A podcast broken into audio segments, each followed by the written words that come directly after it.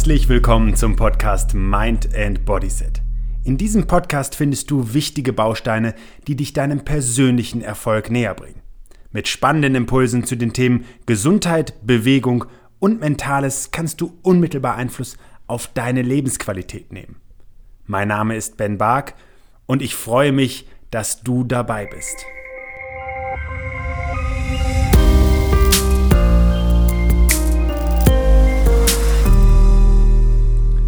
Hand aufs Herz. Kennst du Tage, an denen du mal nicht so gut drauf bist, etwas missgelaunt, vielleicht sogar traurig? Vielleicht kennst du ja auch Tage, an denen du mal nicht mit beiden Beinen aus dem Bett springst, die Arme nach oben reichst und der Welt mitteilen möchtest, dass du sie heute komplett veränderst. Auch das ist vollkommen normal, vielleicht sogar eher sympathisch. Und weil eben solche Tage unter uns Menschen auch recht verbreitet sind, und jeder von uns erlebt, möchte ich dir heute vier Tipps an die Hand geben, wie du eben mit schlechter Stimmung und wiederkehrend auch mal schlechteren Stimmung umgehen kannst. Obwohl mich ein Großteil der Menschen, die mich auf der Bühne erlebt oder auch persönlich von mir begleitet werden, als sehr, sehr positiven Menschen kennen und auch gerade diese Eigenschaften an mir schätzen, kann ich dir heute auch ganz offen eingestehen, dass auch ich diese Tage kenne, an denen ich einmal etwas bedröppelt bin. Und das ist sowas von menschlich und das ist sowas von sympathisch, sich eben nicht in jeder Situation mit breiter Brust hinzustellen und zu behaupten, alles ist easy going, sondern eben auch sich einzugestehen, dass es Tage gibt, in denen du dich vielleicht mal überfordert fühlst, in denen du auch mal das Gefühl hast, dass du für den Moment eben nicht so happy bist, wie du es dir eigentlich für dich wünschen würdest. Und dafür gibt es ganz vielfältige Hintergründe, um die es allerdings in dieser Podcast-Folge nicht gehen soll und die auch zur Beurteilung eine ganz spezifische Expertise voraussetzen. In jedem Fall sind traurige Verstimmungen oder auch Depressionen sehr verbreitet und können eben auch in Begleitung anderer äh, Symptome auftreten, wie beispielsweise Erschöpfung.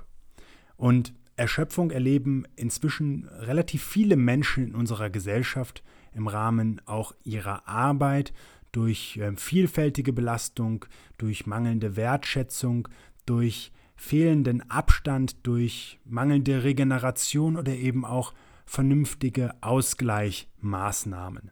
Wie du also einer milden Form einer Verstimmung begegnen kannst oder sie eben auch gar nicht erst für dich entstehen lässt, das möchte ich dir jetzt an vier konkreten Tipps und auch an einem Grundsatz näher bringen. Und dabei ist wirklich erstmal festzuhalten, dass gelegentliche Verstimmungen, also eine vorübergehende Traurigkeit, erstmal kein Medikament braucht und dass es oft darin auch gar nicht der ideale Weg ist. Wie gesagt, es ist wirklich wichtig zu erkennen, dass es einem nicht gut geht. Es ist auch wichtig, dann Hilfe zu suchen und es ist vor allen Dingen dann auch wichtig, professionelle Hilfe zu suchen, wenn sich eben ein gewisses Muster abzeichnet und auch wiederkehrend ist. Aber ähm, eine medikamentöse Behandlung bedeutet in aller Regel auch Nebenwirkungen. Da spielen beispielsweise bei dieser Form der Medikamente Müdigkeit eine Rolle, Schwindel, teilweise trockener Mund oder auch Gewichtszunahme. Allerdings sind das einfach Sachen, die darf ein Experte, eine Expertin festlegen und dann ist das mit Sicherheit auch sinnvoll. Das ist, wie gesagt, nicht in meiner Expertise liegend und ich möchte dazu auch gar keine Einschätzung abgeben, weil das falsch wäre. Allerdings kommen viele Menschen im Laufe ihres Lebens immer mal wieder an einen Punkt, verstimmt zu sein oder auch traurig zu sein. Ähm, und das hat auch oft ganz klare Beweggründe, beispielsweise der Verlust eines geliebten Menschen oder eben auch ähm, Freunde beispielsweise oder Enttäuschungen oder sowas. Und dann sind diese Sachen auch durchaus gerechtfertigt. Allerdings gibt es eben auch Wege, die dir selber jetzt konkret helfen können. Und dazu gehört zum Beispiel Bewegung. Und Bewegung ist eben in zweierlei Hinsicht von großer Wirkung, weil es eben auf einer körperlichen und auf einer geistigen Ebene wirkt.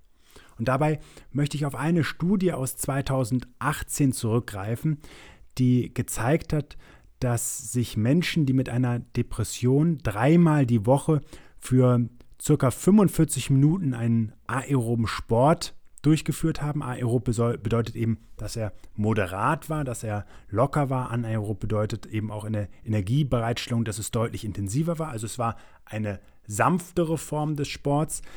Und die haben belegt, dass sie durch das Sporttreiben wesentliche Effekte für die Abmilderung ihrer Depression hatten. Und dies hängt schlichtweg damit zusammen, dass bei Bewegung Endorphine gebildet werden. Endorphine sind nichts anderes als Glückshormone, wenn man so will. Sie verbessern beispielsweise den Schlaf und der Schlaf ist ja auch eine wichtige Form der Regeneration und heben das Energielevel an. Und jeder, der eine Phase einer traurigen Verstimmung schon erlebt hat, der weiß, dass oft da der Antrieb auch fehlt. Also eine höhere Energie, ein höheres Energielevel zu gewinnen, ist natürlich ein wesentlicher Faktor, um auch wieder mehr in Interaktion zu treten, was später auch noch eine große Rolle spielt.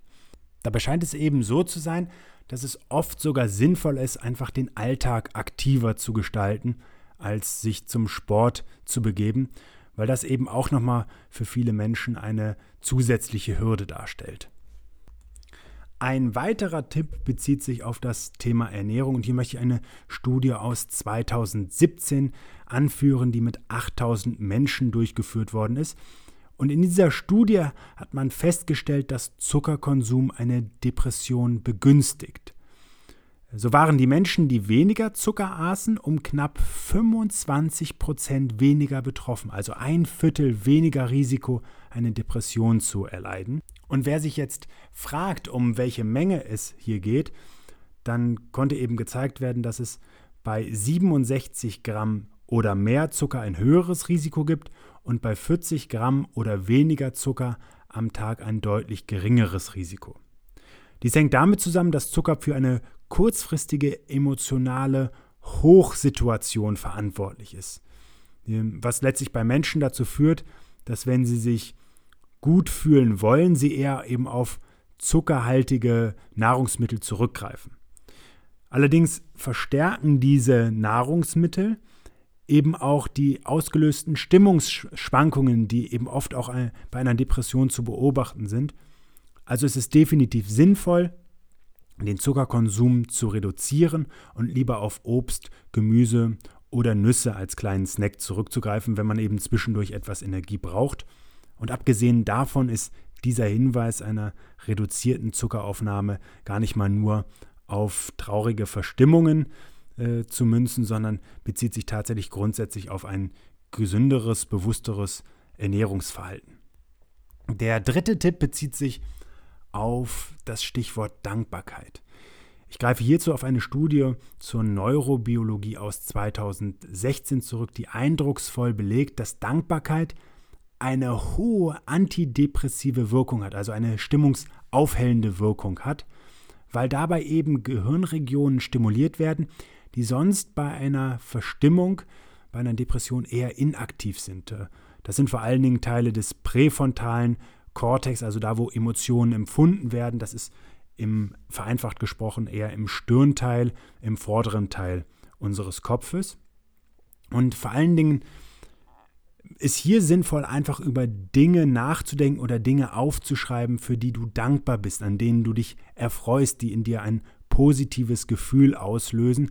Denn dieses positive Gefühl nimmt natürlich auch Raum ein und verdrängt mögliche negative Gefühle.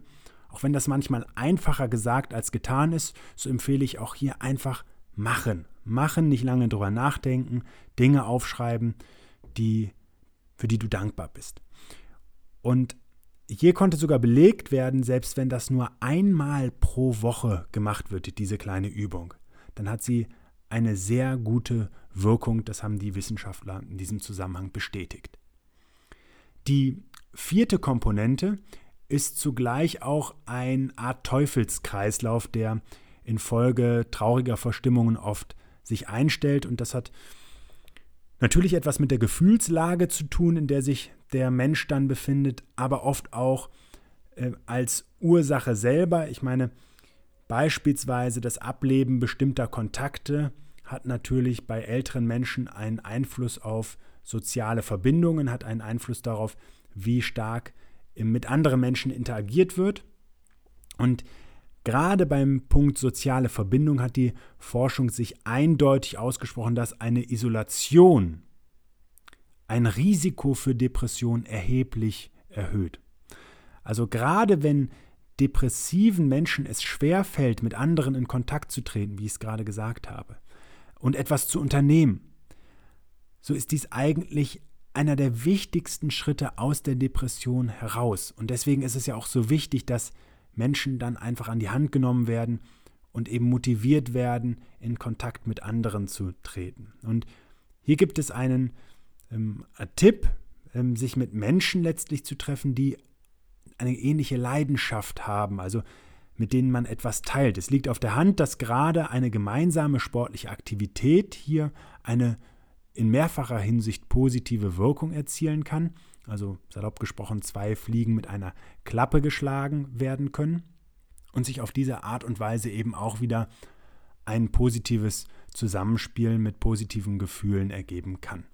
Ich möchte an dieser Stelle nochmal unbedingt unterstreichen, dass eine manifestierte, also eine wirklich bestehende Depression unbedingt medizinische Unterstützung und medizinischen Rat benötigen.